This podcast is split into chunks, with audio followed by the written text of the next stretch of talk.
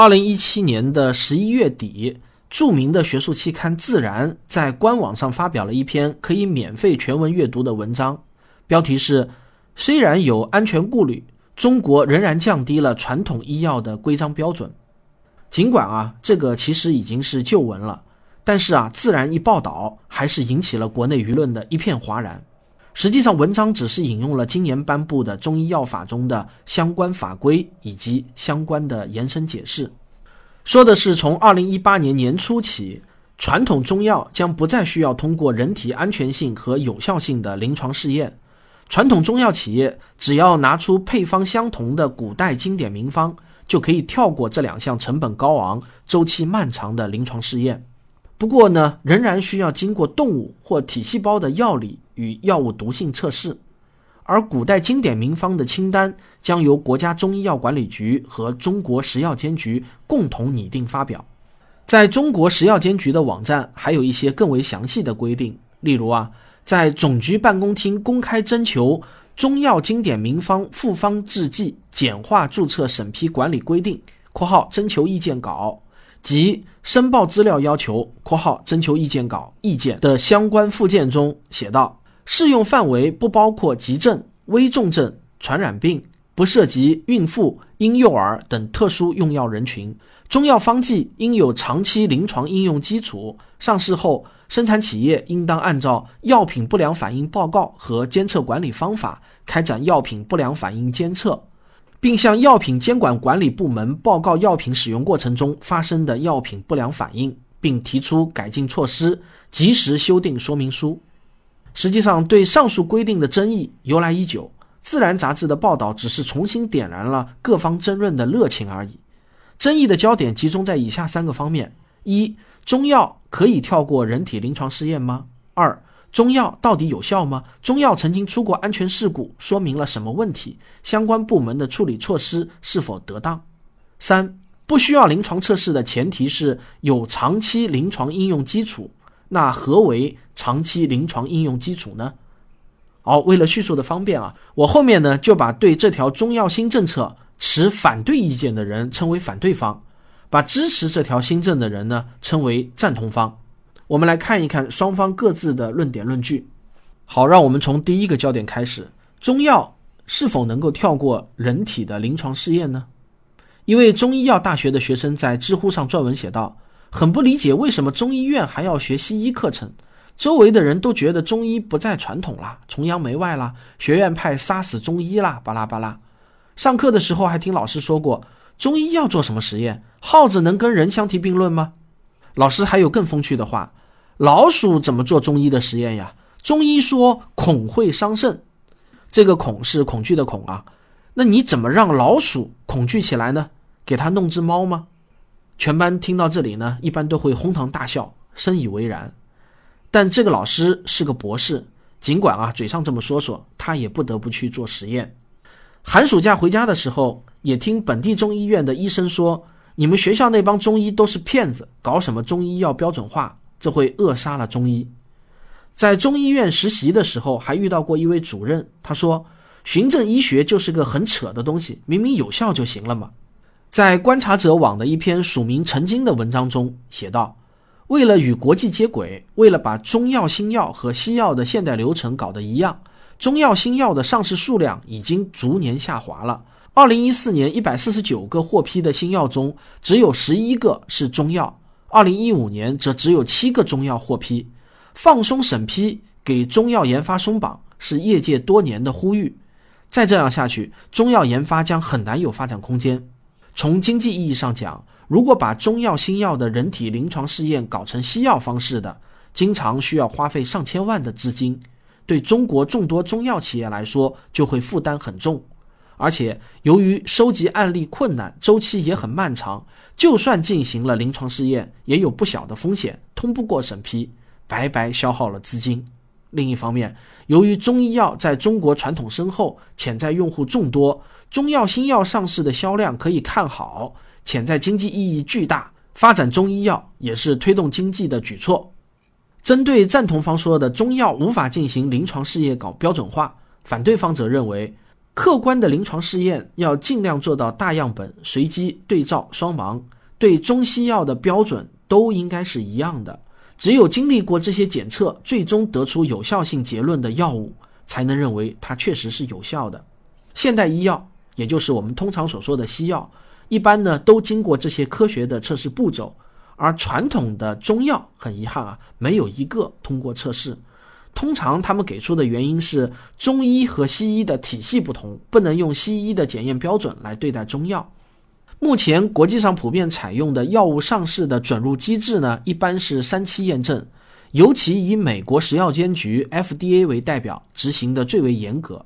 以 FDA 为例，三期验证是这样划分的：第一期检测药物安全不安全；第二期就是通过小样本、随机、对照、双盲检测。来检测药物的有效性，通过率呢是百分之三十一。到了第三期，也就是在第二期的基础上做大样本的研究，检测药物是否有效，通过率呢仅仅只有百分之九点六。另外，FDA 其实还有第四期，就是在上市后继续监测。而对于赞同方提及的中药获批数量的减少，反对方认为监管的加强并不是坏事，并举出了历史上著名的反应停事件。FDA 的审核官后来被称为“女英雄”的凯西，一九五七年曾凭借自己的一己之力，把一款名为反应停的药物挡在了美国国门外，因为他发现该药物的动物实验结果和人体试验结果差距很大，由此怀疑动物实验所获得的毒理学数据的可靠性。几年后，反应停被证实与新生儿畸形存在着相关性，他的突出贡献得到了赞誉。由此获得了肯尼迪总统授予的杰出联邦公民服务总统奖。我们再来看第二个争议的焦点，就是中药到底有效吗？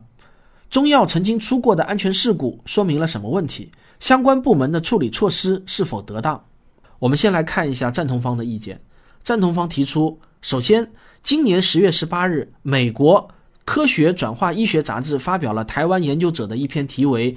马兜铃酸及其衍生物与台湾和亚洲地区肝癌相关的论文，不到半个月后的十一月一日，中国食药监局就已经发文，所有把含马兜铃酸药材作为原料生产制剂的企业，都要对其产品进行安全性评估，限期提供评估结论，逾期未能提供评估结论的，要停止生产，注销药品批准文号，有评估结论的。要提出风险控制措施，经药品评审中心评审后，对获益大于风险的，要修改完善说明书；对风险大于获益的，则予以淘汰。你看啊，一出事不到半个月，食药监局就已经有了行动，不是吗？足以说明我们官方对中药安全的重视程度，反应绝对算得上迅速了。其次呢，作为药物，某些中药确实会造成肝肾损伤。但比例远不如某些媒体所说的那么高。如果留意药品说明书的话，会发现西药的药品说明书里经常提到药品可能造成肝肾损伤，而中药在这方面确实研究的还不是很完善，这就给某些谣言带来了可乘之机。在我国，由中药导致的肝肾损伤的病例中，有很多是由于不合理使用和超量使用中药导致的。西医在缺乏中医理论指导。不辩证论治的情况下，乱用中药的现象很普遍。这种情况下也导致了不良反应，请不要把帽子扣在中医药的头上。最后，屡屡出事都是因为现在缺少了会辩证使用方子的老中医。中医的理论基础就是辩证，根据不同情况来开方抓药。中医讲究的是长久的一种滋养和疗补，而不是一蹴而就的。就有些中药的毒性来说。例如附子是有毒的，就需要先下，然后再加其他味中药。中药一般都应该在中医的指导下服用，然后把服药后的疗效告诉医生，再进行辩证，看是否需要停药或者改方。要是不在医生指导下乱吃中药，最后导致了不好的结果，这是病人自己滥用的责任。桂圆吃多了会流鼻血，难道就可以说桂圆不是好东西，不能够吃吗？中医是我们中国的一种传统，经过了这么多年，中医和中药都在发展中。中医从来就认为是药三分毒，这一点中药和西药并无本质的差别，西药也一样有很多毒副作用。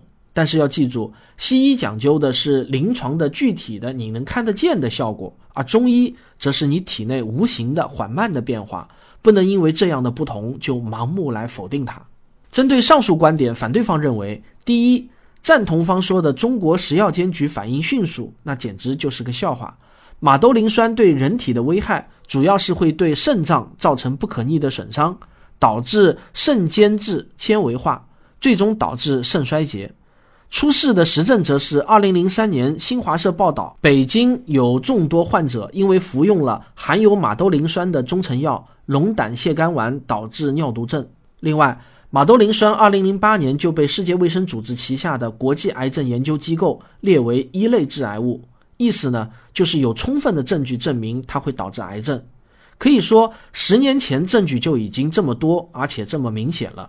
可一直就没有见中国的食药监局有实际的整改措施，而且十月三十日，中国食药监局新闻发言人对此的回应则是认为马兜铃酸致癌是一种解释，而不是事实，并表明在安全范围内可以使用含有马兜铃酸的药物。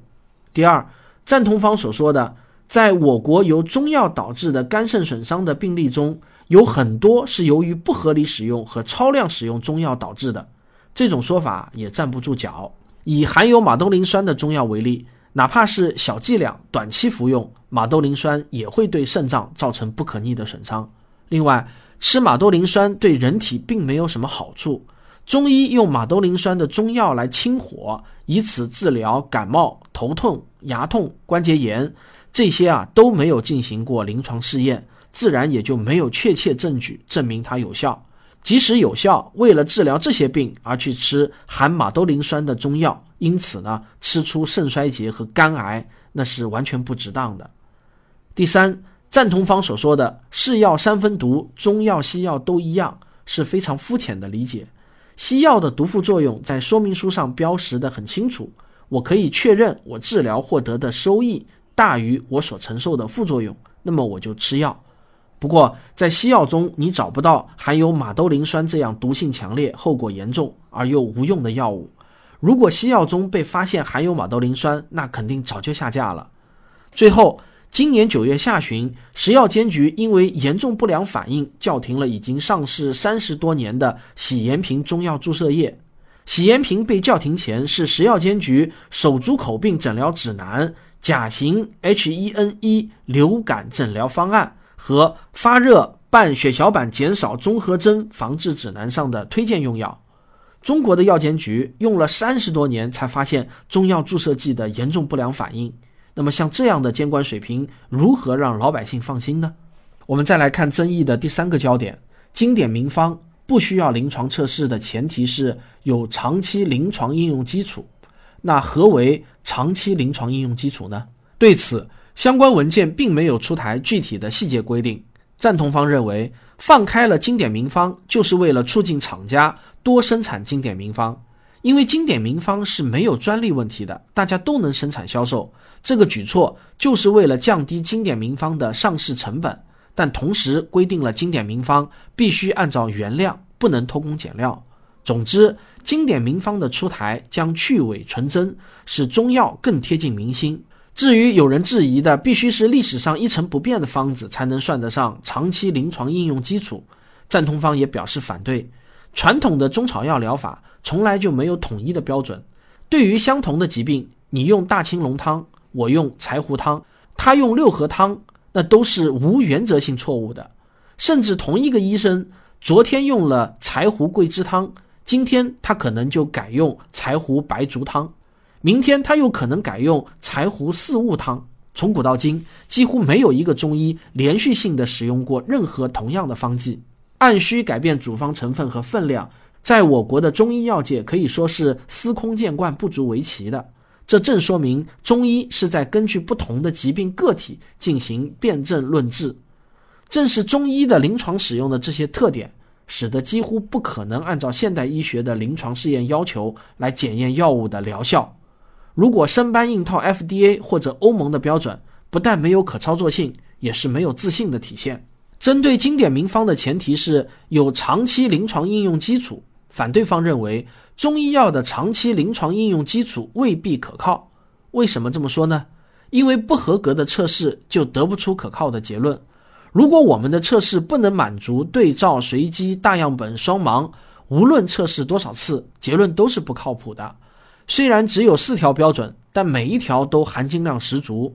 为了排除疾病治愈的可能性，我们需要对照；为了试验存在选择性偏差，我们需要随机；为了防止参与的病人过少而造成结果不准确，我们就需要大样本；为了排除我们病情的好转或痊愈是因为病人的心理作用或者啊某种不自觉的配合，我们需要双盲。只有真正做到这四条，才是合格的临床实验。结论才经得起逻辑上的推敲，而现在的中药是否有效，那都是凭病人的感觉。中医看病则完全是靠的经验。中药服用后即使有效，也无法排除是疾病治愈和安慰剂作用的可能性。要明确一点，前后关系不等于因果关系。要得出因果关系的结论是很难的，编故事呢却是很容易的。所以啊，经典名方纵然有上千年的历史。但是从逻辑上无法证明其有效性，大样本随机双盲对照实验是必不可少的。除了有效性，经典名方的长期安全性也无法证明。除了已经提到过的龙胆泻肝丸事件，藿香正气水也是一个例子。它几乎是每家夏天必备的中药，说明书上称其能去暑并治疗外感风寒。它其中的一味药是厚朴，有肾毒性。可导致肾脏损伤，在欧洲呢是被禁用的。另外，后破也可能引起心动过速。更夸张的是啊，在其说明书下方的显著位置有一句警示语：“本品含生半夏。”按照国家食药监局二零一三年十一月四日发布的关于修订含毒性中药饮片中成药品种说明书的通知，凡是含《医疗用毒性药品管理办法》。国务院令第二十三号中收载的二十八种毒性药材制成的中成药品种，其说明书应在相应位置增加警示语。生半夏正是这二十八种毒药材之一。生半夏生时零点一克就有可能引起中毒，对口腔、喉头、消化道黏膜均可引起强烈的刺激。曾经有因为服用生半夏多量而变成哑巴的人，即使是熟半夏。也可导致肝肾功能损伤，这真的就很让人费解了。似乎加了一句警示语，人就不会中毒了。明知是毒药，那为什么不禁用呢？难道非用不可吗？不用就会死人吗？另外啊，藿香正气水含有百分之四十到百分之五十的酒精，如果与部分药物，比如头孢一起吃的话，就会导致严重的双硫仑样反应。这条新闻也曾经在朋友圈引起过热议。但说明书中至今都没有相关的警示文字，而藿香正气水的前身藿香正气散在唐代就被孙思邈的《千金一方》收录了，可谓是根正苗红啊。从这个例子中不难看出，即便是经典名方，在安全性上也是堪忧的，因为长期的毒副作用是无法靠经验和感觉得出的。这就好像吸烟，如果仅仅靠经验和感觉。那么可能到现在，它还被认为是有益无害的呢。好，正反双方的主要观点我就讲完了。至于各位听众听完正反双方的观点，应该啊，我想会有一个自己的判断。您也可以留言写下您的观点。我在这里呢，最后只提一个我个人的观点。在食药监局总局的那份文件中有一句话：适应范围不应包括急症、危重症、传染病，不涉及孕妇、婴幼儿等特殊用药人群。这句话的意思是啊，经典名方中的那些针对急重症、传染病和孕妇、婴幼儿的药方，再经典也不能拿到绿色通行证。那为什么经典名方在这些急重症和孕妇、婴幼儿面前就会显得并不安全了呢？这个时候，两千多年的用药经验为何又不能信任了呢？这一点倒是我至今都没有想明白的。我还是希望各位在对待中医这个问题上，不要被民族感情所绑架。对于医学问题，我们应当本着一种求真的科学精神，客观地看待各方的观点以及证据。好，感谢收听本期的科学大视野，我们下期再见。科学声音。